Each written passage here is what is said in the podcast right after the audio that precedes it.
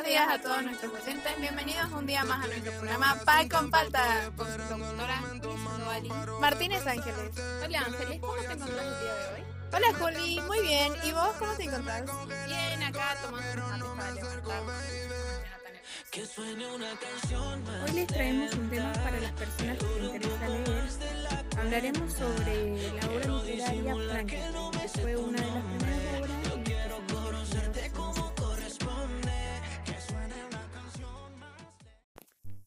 Y para comenzar a abordar e introducirnos en toda la obra, voy a dar una breve definición sobre el romanticismo, ya que está relacionada con la obra Frankenstein.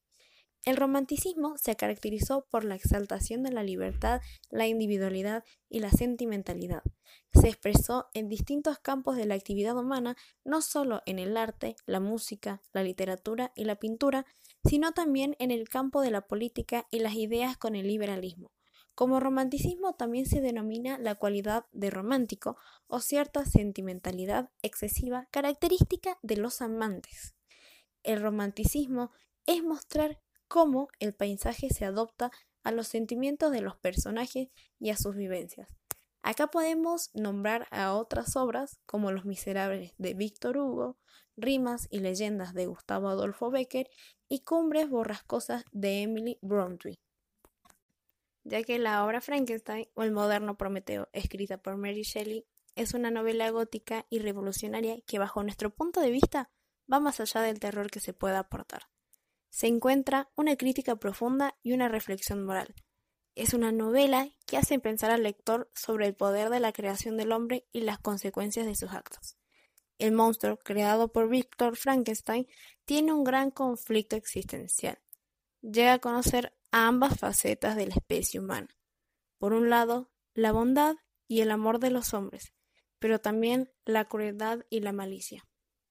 Y para aquellos oyentes que no han leído el libro, pero quieren estar centralizados en el tema, con mi compañera Julie le vamos a regalar un mini resumen de lo que es el libro Frankenstein. Y empieza con Robert Walton, un hombre que realizaba una expedición hacia el Polo Norte encuentra a un hombre desfallecido y bueno, este hombre se llamaba Víctor Frankenstein, que le empieza a contar el motivo por el que se encontraba allí desfallecido. Víctor Frankenstein es un doctor experto en filosofía natural, el cual un día decide ir más allá en sus investigaciones, pretendiendo crear vida humana. Una noche de tormenta y lluvia, en su laboratorio, el monstruo creado a partir de otros fragmentos humanos cobra vida.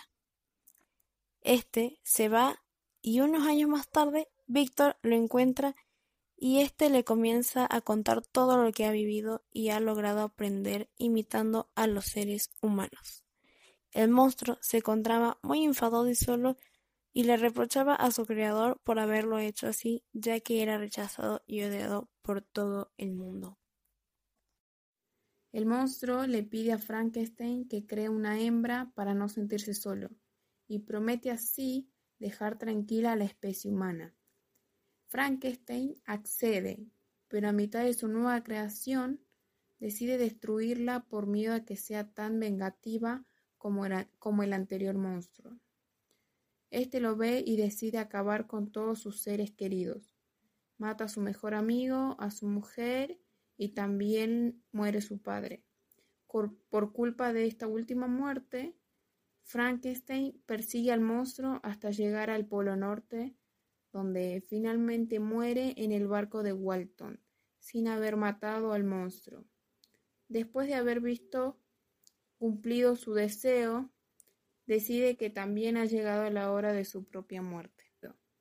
La estructura del libro se basa en cartas que se escriben entre personajes, contando los que le, los que le pasaban y las propias vivencias del monstruo y de Víctor. Al monstruo no se le atribuye ningún nombre definitivo, sino que se lo nombra con adjetivos o con la propia palabra monstruo. Con el tiempo fue adoptando el apodo de Frankenstein.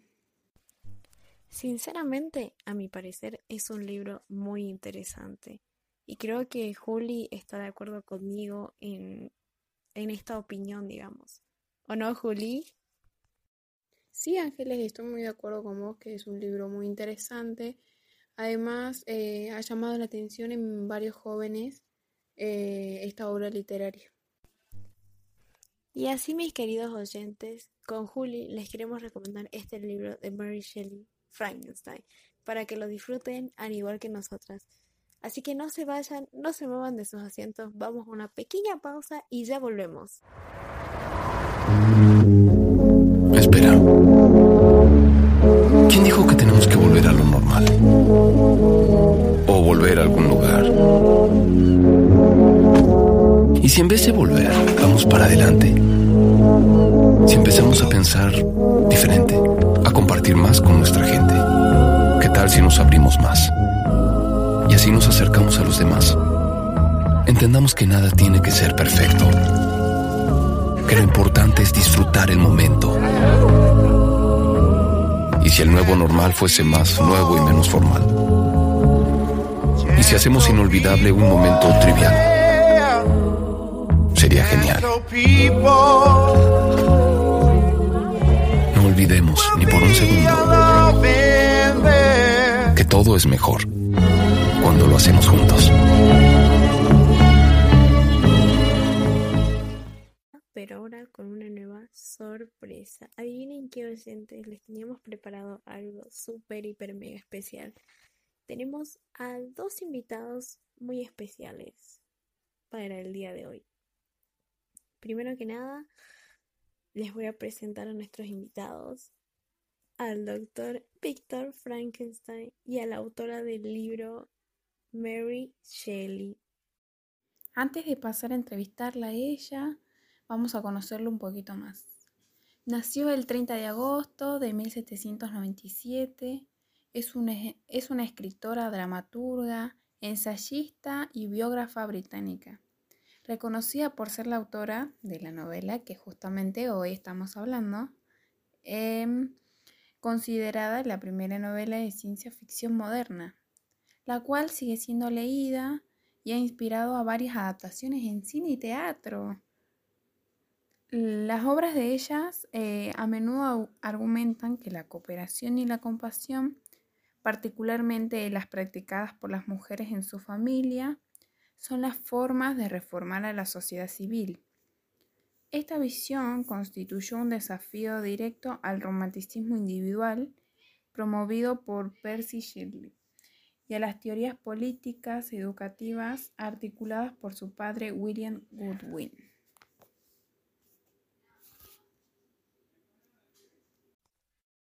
Muchas gracias por estar con nosotros el día de hoy. Y ahora les vamos a preguntar cómo están, cómo se encuentran el día de hoy. A ver, vamos. No, la verdad que muchas, muchas gracias a ustedes por invitarnos. La verdad que estoy muy emocionada y muy alegre, pero a la vez también me siento un poquito nerviosa, así que nada. Igual, hoy todo el día estuve practicando, porque la verdad es que me da mucha vergüenza, pero nada, em, a darle con todo y trataré de responder lo mejor posible. Así que bueno. Hola, estoy muy bien, gracias por preguntar. Estoy tan feliz de estar con ustedes en su programa. No les voy a mentir, pero me encuentro un poquito nerviosa. No todos los días salgo en una radio. No es que me levante un día y ¡fum! tenga que salir a la radio, es una de las primeras veces que salgo en la radio. Me alegro de que se encuentren muy bien y ahora con Juli vamos a hacerles unas cuantas preguntitas. Y cuéntenos, doctor, ¿qué idea tuvo para crear al monstruo? Y bueno, la verdad es que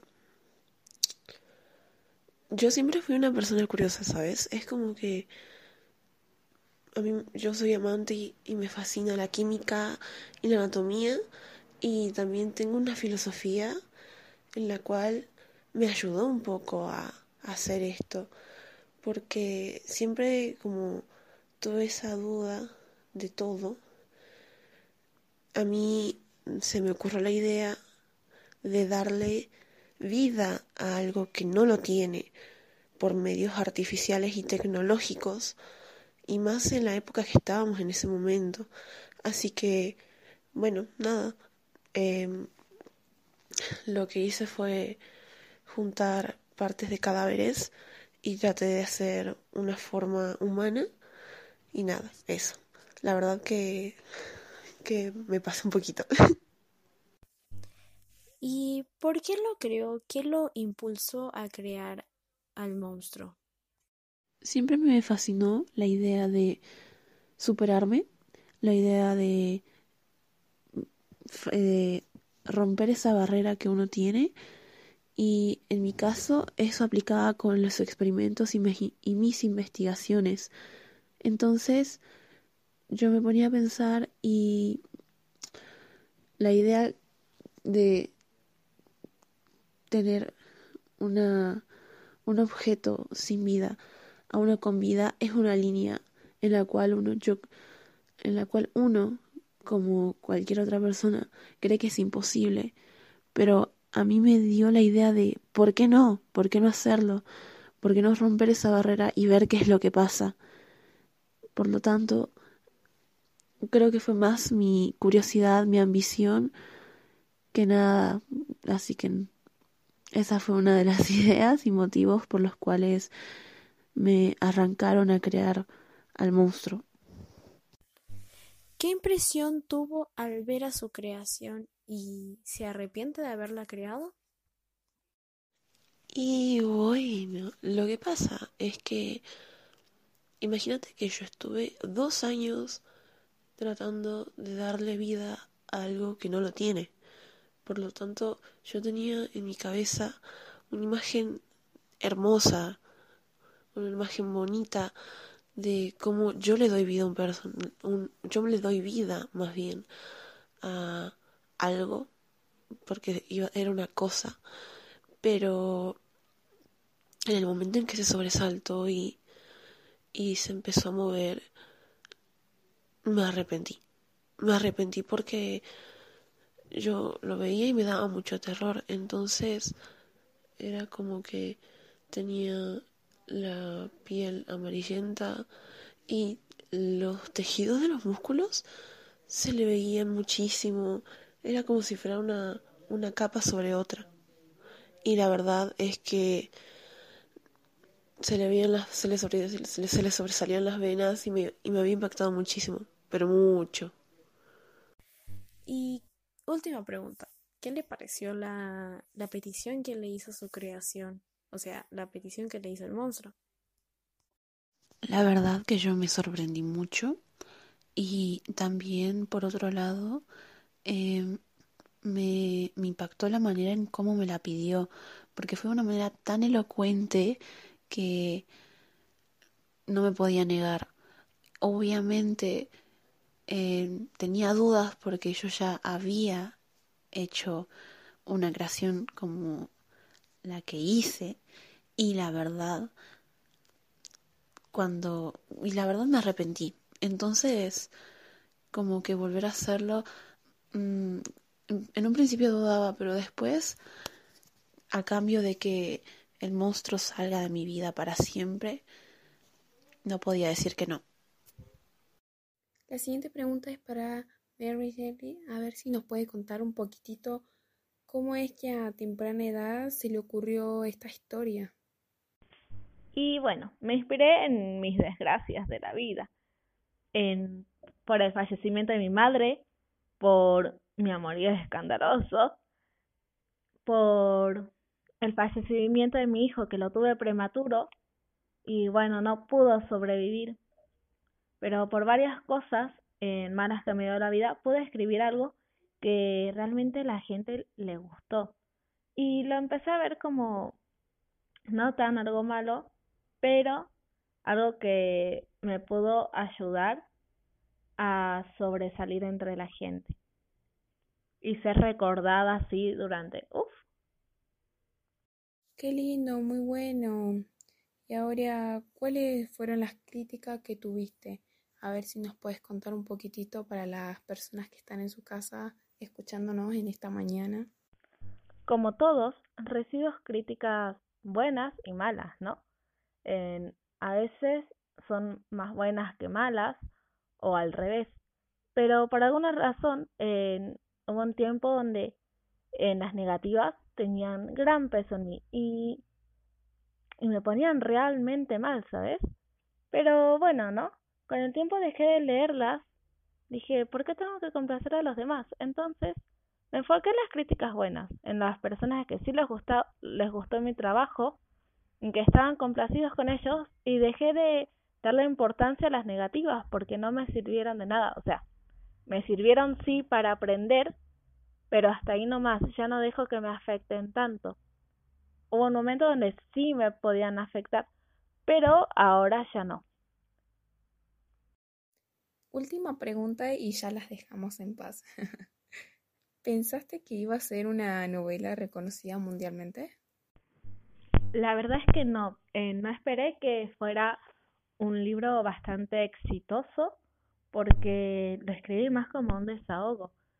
O si alguien te había contado sobre mi, vida. En tuve momentos muy trágicos. Eh, mi madre falleció, tuve abortos y la verdad es que tenía que desahogarme y la única forma que se me ocurrió fue escribiendo un libro. Por lo que no, no sé, ni siquiera se me cruzó por la cabeza que tenga éxito el libro. Pero bueno, ¿no? Las cosas pasan. Y antes de finalizar con el programa de hoy, a todas las personas que nos están escuchando, les quiero hacer esta pregunta, obviamente relacionado con el tema. Ahí les va. ¿Qué opinión tienen de la petición que les hace el monstruo a su creador? Ahora lo siguiente que van a hacer es mandar sus opiniones al número que les voy a dictar. Así que escuchen, anoten y escriban. El número es 388-429-6328. Vuelvo a repetir. 388-429-6328. Esperamos sus mensajes y mientras van escribiendo vamos a poner un poco de música para ir ambientando, o mejor dicho, para distraernos un poco de todo lo que vimos hoy en esta mañana. Y bueno, de paso también podemos ir, ir promocionando la canción, que es de Mau y Ricky, María Becerra, Mal Acostumbrado. ¿Qué te imaginas que te pasa por la mente cuando me tiene de frente? Ah qué pasa, que después de hacerlo pienso que no me loco. Si no estás a mi lado, que de tanto que te toco, ya estoy mal acostumbrado. Ay, baby, para un poco, que ya estoy en mi... Vuelvo a repetir el número, 388-429-6328. Déjenos sus opiniones y ya enseguida las leo.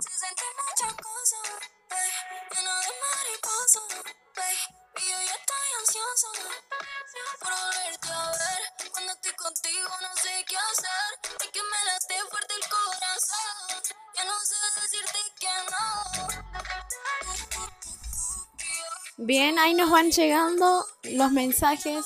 Esperamos un ratito más y leo las opiniones que me dejaron. Bueno, que nos dejaron.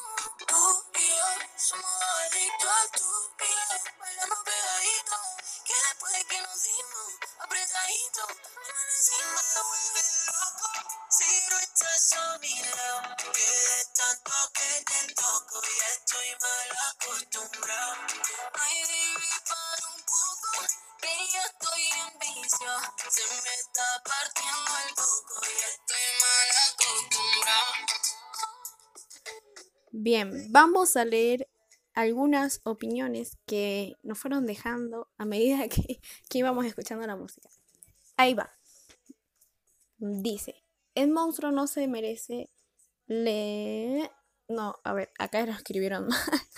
A ver, dice, el monstruo no se lo merece, creo que trató de escribir. Bueno, le hizo mucho daño al doctor. Otros dicen por acá, opino que sí, tendrían que haber cumplido con su petición, ya que todos merecemos ser amados. Y la verdad que sí, todos merecemos ser amados. Acá otros dice, denle amor al monstruo. Otro dice, opino que no, El monstruo no tiene derecho a amar por todo el daño que hizo.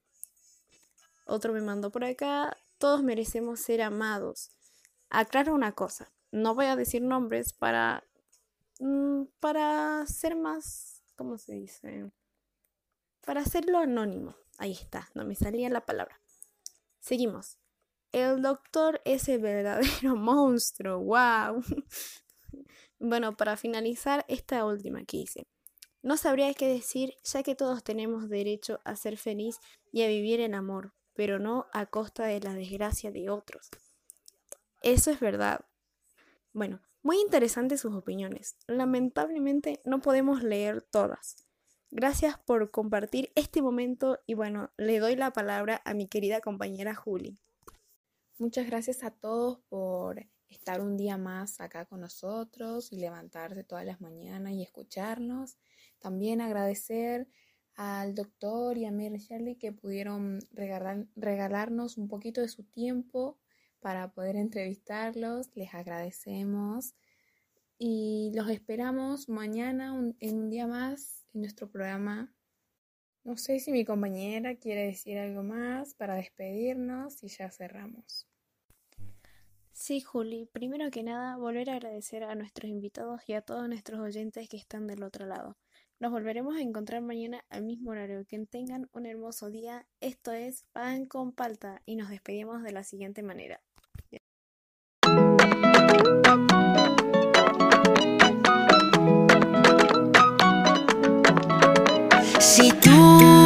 Dices ahorita que me quieres a tu lado, qué lindo sería.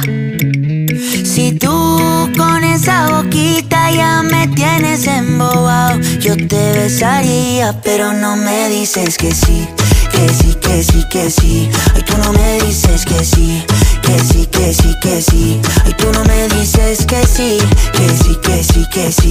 Ay, tú no me dices que sí, que sí, que sí, que sí. Baby, yeah. What would you do if I got down on my knees? What if I flipped our whole world upside down now? But know that we fit together, you're my queen. Get close to me. I know that it's too soon to have this conversation. But I can't help myself, I'm running out of patience. You know I got you forever.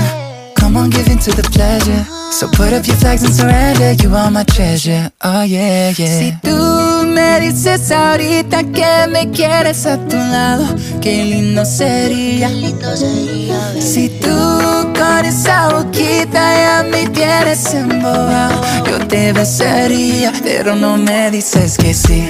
Que sí, que sí, que sí. Ay, tú no me dices que sí. Que sí, que sí, que sí. Ay, tú no me dices que sí. Que sí, que sí, que sí. Ay, tú no me dices que sí. Que sí, que sí, que sí.